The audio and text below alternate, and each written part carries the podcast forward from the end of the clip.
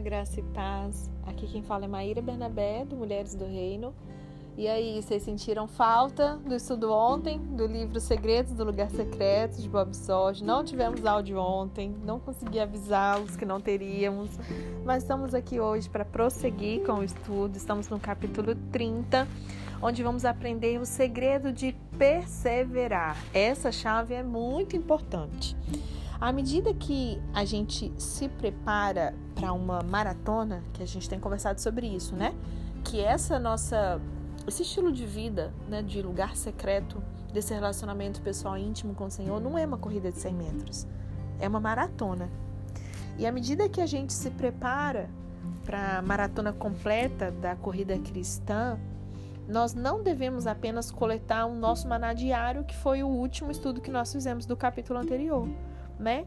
Mas também nós precisamos crescer em semelhança a Cristo no tocante à perseverança.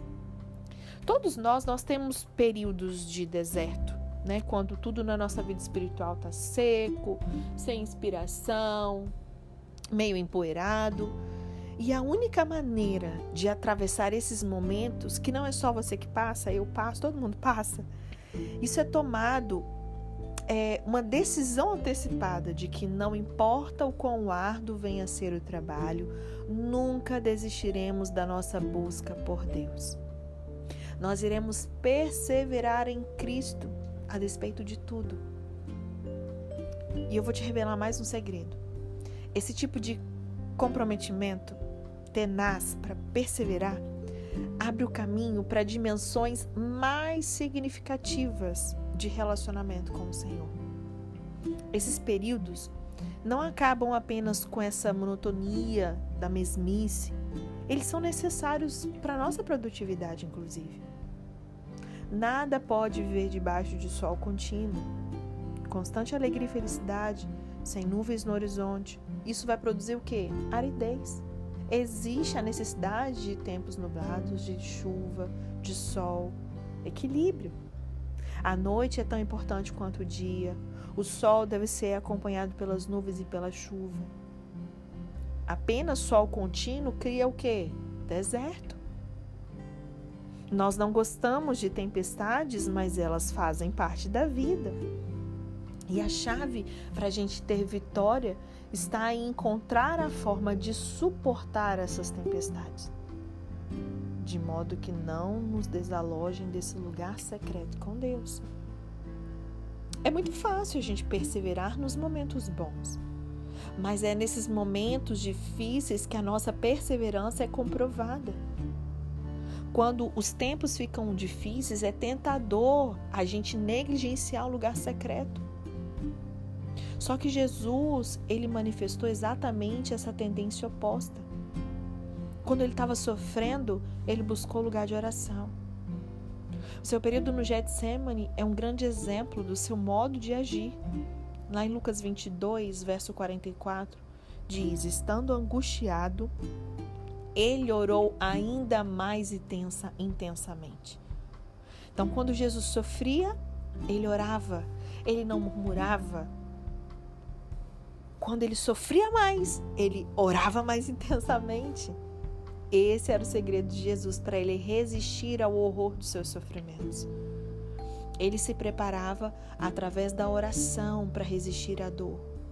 Quanto tempo temos investido em oração? Se nós reagirmos adequadamente, o sofrimento poderá ser, na verdade, um presente. Se reagirmos adequadamente, a dor ela pode ocasionar um grande ímpeto para orar, se nós permitirmos que isso sirva de trampolim para nos aproximar de Deus e não para nos afastar dele. Quantas pessoas, exatamente num momento difícil de dor, de perda, elas se revoltam contra Deus e se afastam dele, ao invés de fazer isso. Ao invés de transformar isso em um trampolim para se aproximar mais de Deus. Paulo, Lá em Colossenses 1, verso 11, ele orou para que os colossenses fossem fortalecidos com todo o poder, de acordo com a força da sua glória, para que eles tivessem toda a perseverança e paciência com alegria. Um dos maiores desafios, eu creio que vocês vão concordar comigo, na hora da adversidade, é sofrer durante um longo período com alegria. Porque às vezes, quando é uma prova bem rápida, você até consegue passar pela prova dando glória a Deus. Mas quando é algo recorrente, longo, aí é bem mais desafiador. É ou não é? Isso não é possível por meio da força humana. Se você tentar passar por um longo período de adversidade com alegria na força do seu braço, você não vai conseguir. E por causa disso, Paulo ele orou para que eles pudessem ser fortalecidos com todo o poder, porque o poder de Deus permite a alegria em meio aos longos períodos de sofrimento. Ter alegria durante o sofrimento é uma qualidade divina. E a sentença perseverança e paciência com alegria, ela é aplicada ao próprio Deus. Considere o quanto Deus sofre, visto que ele compartilha o sofrimento do mundo. E por quanto tempo tem sofrido. E apesar de todo o sofrimento, Deus é mais forte que qualquer um de nós pode imaginar e também ele sente grande alegria. Somente Deus pode sofrer tanto e ainda assim sentir alegria. Entende por que, que não dá para ser em nós mesmos? Quando nós somos chamados a perseverar com alegria, isso é imperativo que nós encontremos a consolação do lugar secreto. Esse é o lugar onde nós somos preenchidos e fortalecidos com todo o poder, conforme o apóstolo Paulo orou, né? Durante esse período de longo sofrimento que a gente esteja passando. E colocando isso de uma forma simples, a perseverança divina é impossível de ser adquirida sem vida secreta com Deus bem alicerçada.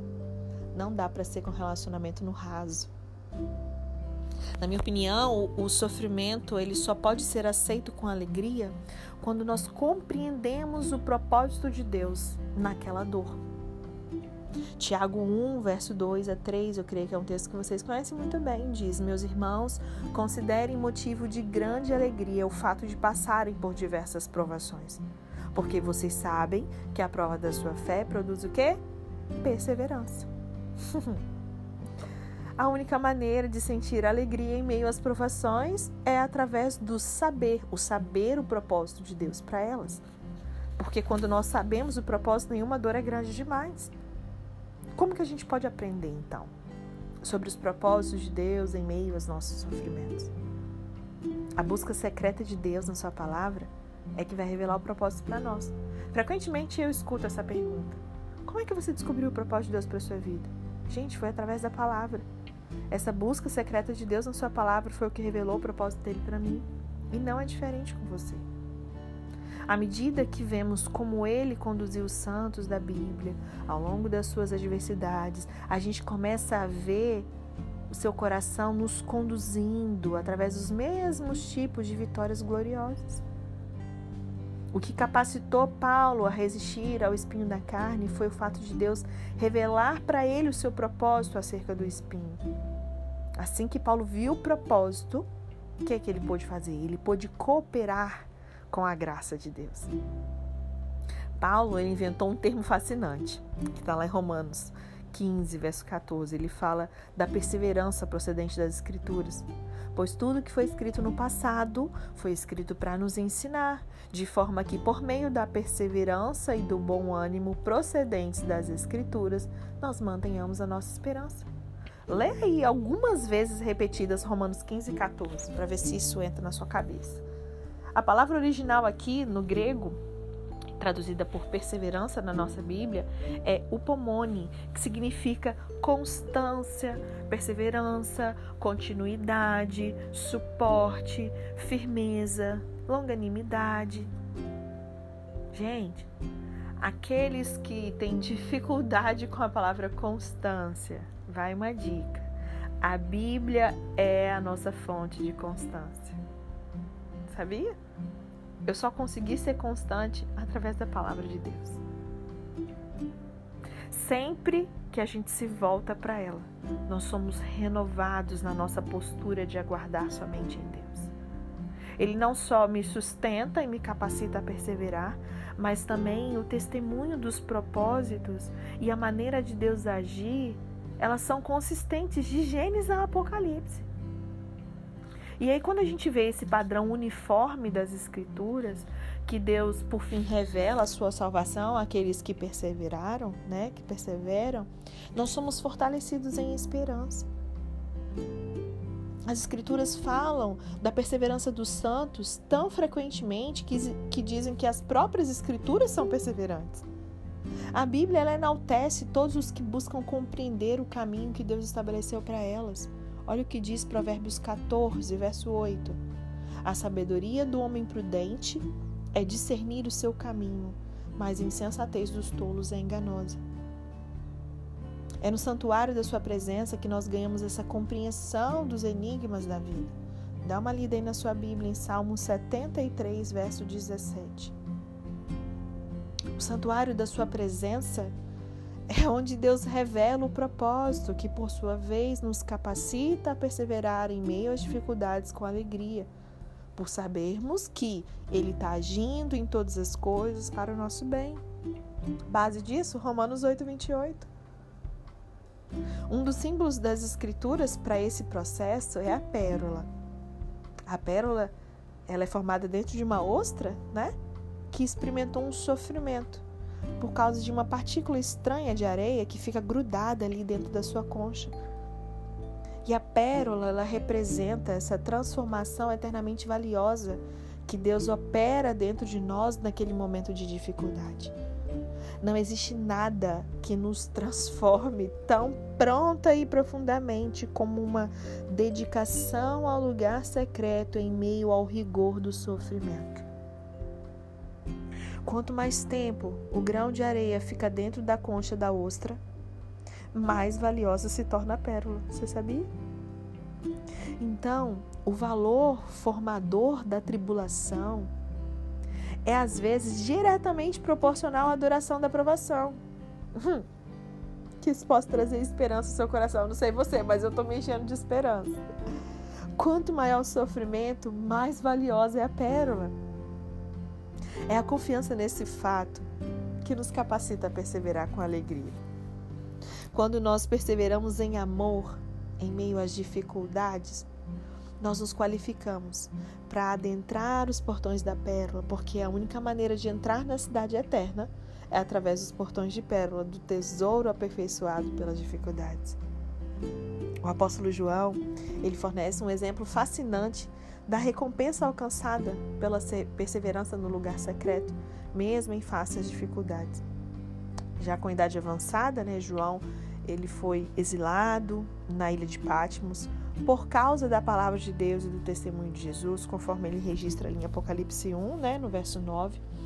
Não há dúvidas de que ele, com 90 anos de idade, ele sofria com os rigores de uma prisão numa ilha. Ele sofria no seu corpo, ele padecia dores da solidão e, inevitavelmente, ele sentia como se tivesse terminado com os seus dias inutilmente.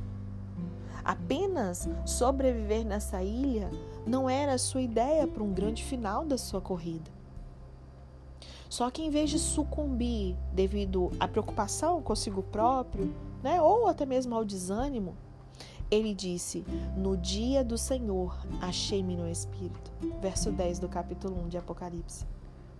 Em outras palavras, ele foi proativamente perseverando em meio às suas dificuldades e se dedicando ao relacionamento de amor no lugar secreto com seu amado. Qual que foi a resposta de Deus a essa perseverança e a paciência de João, gente? Deus o honrou, dando ele uma revelação inigualável da beleza e da glória de Jesus, que ele pôde retratar de uma forma maravilhosa no livro de Apocalipse. Se você ainda não estudou o livro de Apocalipse, tem medo, tem dúvida, tem dificuldade de entender, mas já tentei, não consigo entender nada, é muito simples, é muita coisa. É, eu te aconselho aí lá no Spotify do Mulheres do Reino. Ano passado a gente fez um estudo de escatologia completo. Nós estudamos um livro muito legal do pastor Marcos Honório Júnior chamado Maravilhosa Esperança. E tem um outro estudo que vai estar escrito Escatologia, onde a gente estudou tudinho. Desde é, estudamos Daniel, inclusive, né? Porque para estudar Apocalipse a gente precisa entender também as profecias de Daniel. E estudamos Apocalipse inteirinho. Então, tá aí uma oportunidade de você tirar esse ranço aí, essa dificuldade, esse medo, as dúvidas e se deliciar com esse livro das revelações de Jesus. É um livro extraordinário. Ele influencia totalmente a maneira como você vai viver hoje. E ele fala do nosso futuro glorioso, fala do nosso Jesus, enfim. É... Então a gente vê essa recompensa de Deus para João, onde ele retrata ali. Ai, gente, é muito maravilhoso. Era como se Deus estivesse dizendo assim: Olha, eu honro aqueles que dão o seu amor a mim no lugar secreto, enquanto perseveram no fogo das provações, dos sofrimentos. Eu os recompenso, os capacitando a, a, a contemplar a luz do conhecimento da glória da minha majestade, que é encontrada na face do meu maravilhoso filho. Gente, as coisas que ele descreve ali, que Deus o permitiu ver no céu, meu Deus do céu. Então, que isso aqui venha chegar assim, mas ainda estou meio revirada por dentro com tudo isso. Olha só, não desista. Jamais desista. Pega essa chave do segredo de perseverar.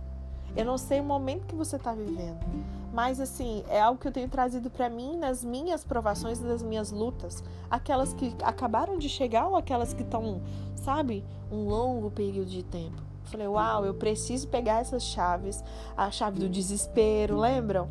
A chave de perseverar e tantas outras que o Senhor nos entregou nesse período de estudo desse livro. E ser intencional nessa dor, nessa provação.